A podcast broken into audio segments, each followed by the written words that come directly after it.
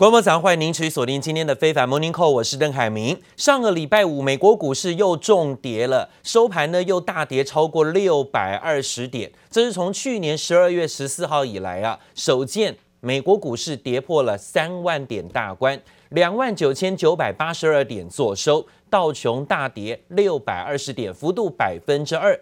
那另外呢，包括纳斯达克指数也跌了两百六十六点，幅度也超过百分之二，收在一万三千零七十点。而在费半指数下跌四十八点，跌幅未止。昨天呢，在周末又继续跌了百分之一点六四，收在两千八百八十七点。S M P 五百种指数下跌七十三点，幅度是百分之一点九三。上个礼拜美国股市三大指数跌幅超过百分之三，这是去年十月以来最糟糕的一周。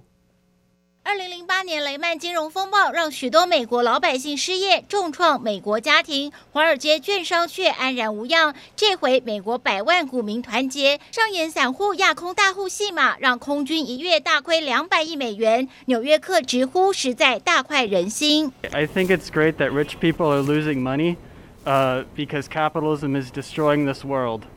And that's all I have to say about that.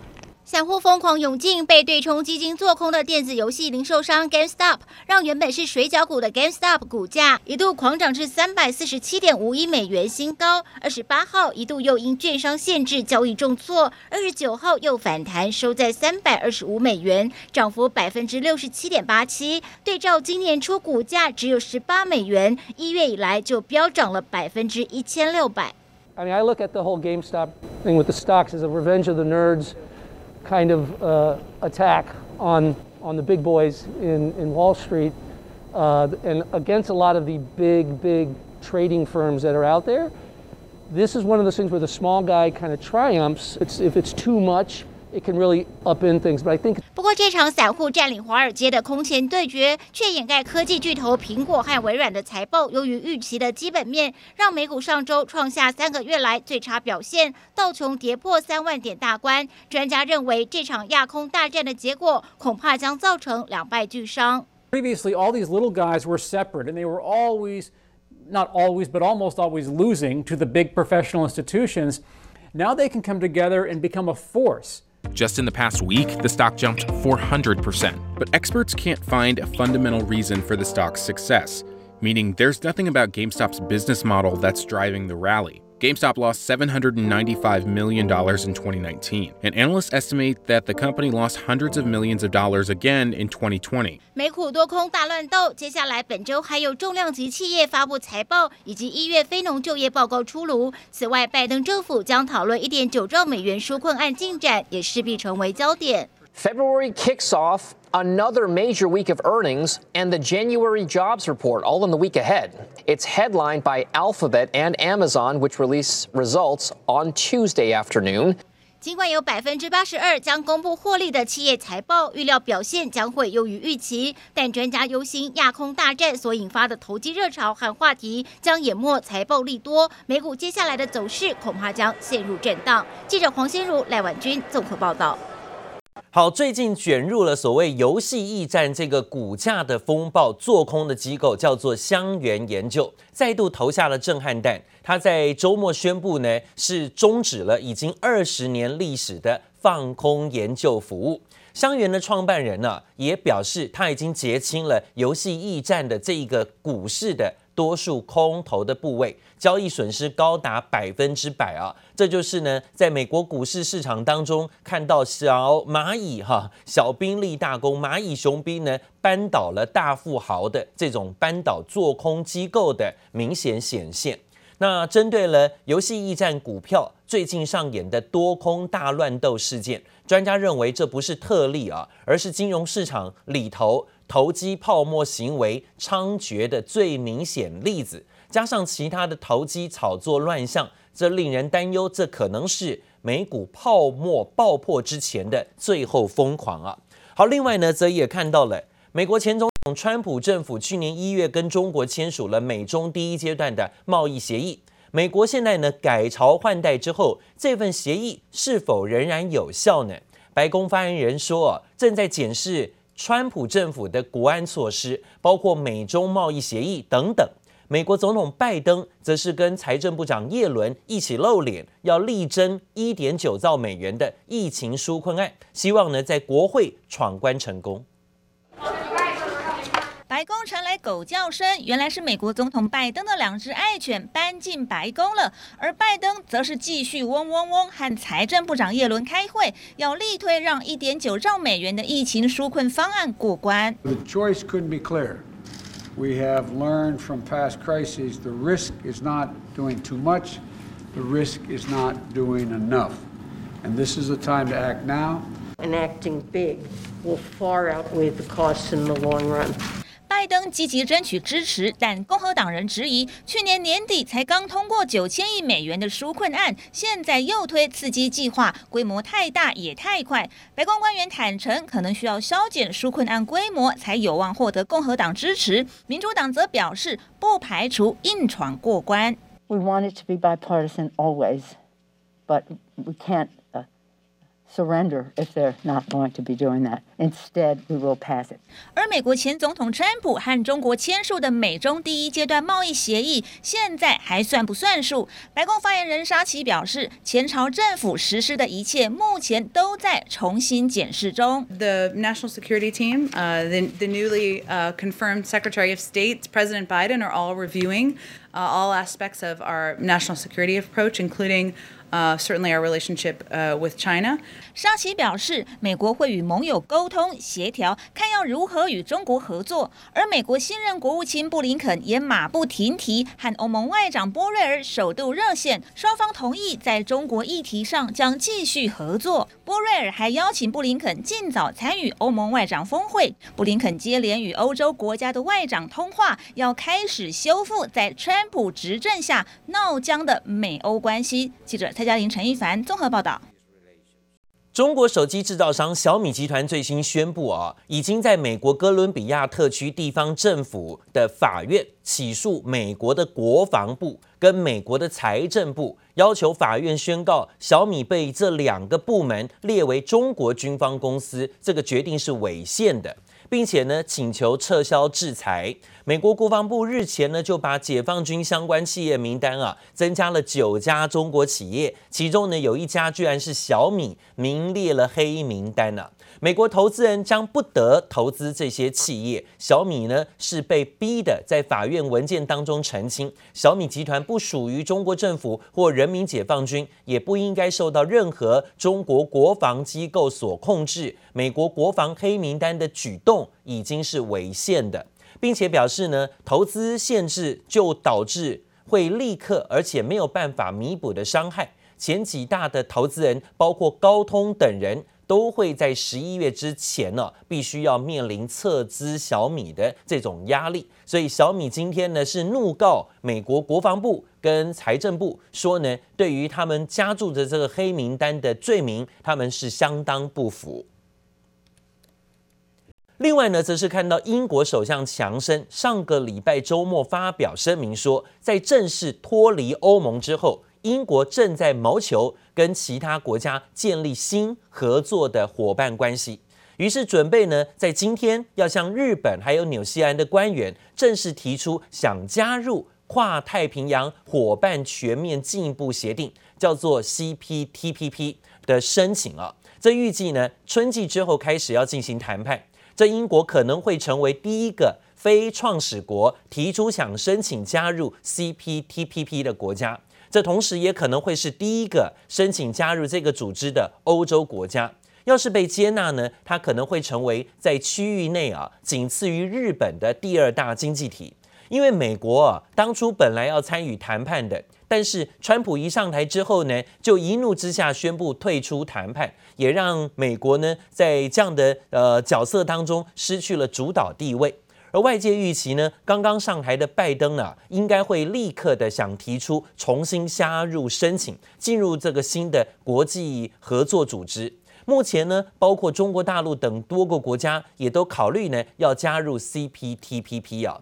那另外呢，则看到了中国跟香港先前宣布呢，一月三十一号开始啊，就不承认英国海外国民身份的护照，俗称 BNO 护照作为有效的旅行证件跟身份证明，这恐怕呢会影响上百万名的香港人现在呢是不是合法的拥有啊这英国特殊护照的权益。英方罔顾香港已经回归中国二十四年的事实，不顾中方严正立场，公然违背承诺。英方试图把大批港人变成二等英国公民，中方对此强烈愤慨，坚决反对。自一月三十一日起，中方不再承认所谓的 BNO 护照。哦，中方看起来呢是发怒了，在这时候呢直接宣布是不承认英国的 BNO 护照，这可能会影响上百万个香港人哦。这个所谓的英国海外国民身份的特殊护照，英国官方统计呢有多达五百四十万个港人符合签证的申请资格。包括两百九十万个持有啊相关特殊护照的香港人，跟两百三十万名的亲属，而这些人未来呢都不能再用这样的护照出入境中国了。英国外交部表示说，对这项的决定失望，但是并不意外啊，因为香港政治的问题越演越烈。英国去年七月就扩大了这种特殊护照的申请资格，但是呢，因为啊，许多人忙着申请，急着想当英国人，但是有可能变成二等的英国公民，这是被中国炮轰啊，是干涉内政。甚至呢，在英国声援香港的异议分子，因此呢，是以这样的理由跟举动反制英国。后续呢，北京也可以透过人大释法来撤销相关的特殊签证、特殊护照，香港人的中国国籍可能也会因此被注销，让他们永久失去香港永久居民身份，逼迫呢必须持有这些所谓特殊护照的香港人做出国籍的选择，你到底要当英国人还是要当中国香港人呢？另外呢，是新冠疫情的蔓延，多国积极在推动疫苗接种的计划，但是疫苗一直供不应求，还出现了有钱的国家垄断了疫苗的这种情形。世界卫生组织呢，特别敦促英国。针对了医护人员跟高风险的对象，接种完疫苗之后，应该要立刻的暂停施打，把相关的疫苗平均的分配给其他全部的世界各地的国家啊。此外呢，世卫组织也批评欧盟管制疫苗的出口措施是令人担忧的。那我们看到了，在欧洲国家疫情持续拉警报，法国呢累计确诊超过三百一十五万人。礼拜天起已经封锁边境，非欧盟的旅客就禁止进入了。但是法国总理说，要是疫情恶化，不排除要采取更严格的第三波封城措施。而西班牙总确诊人数也高达两百八十三万人，重症病患呢可以说是把病房都住满了。而现在呢，亚洲国家包括以南韩的疫情是相对严重，最近因为传教机构、学校群聚感染再度扩散，礼拜天呢也公布了新的社交距离新规范。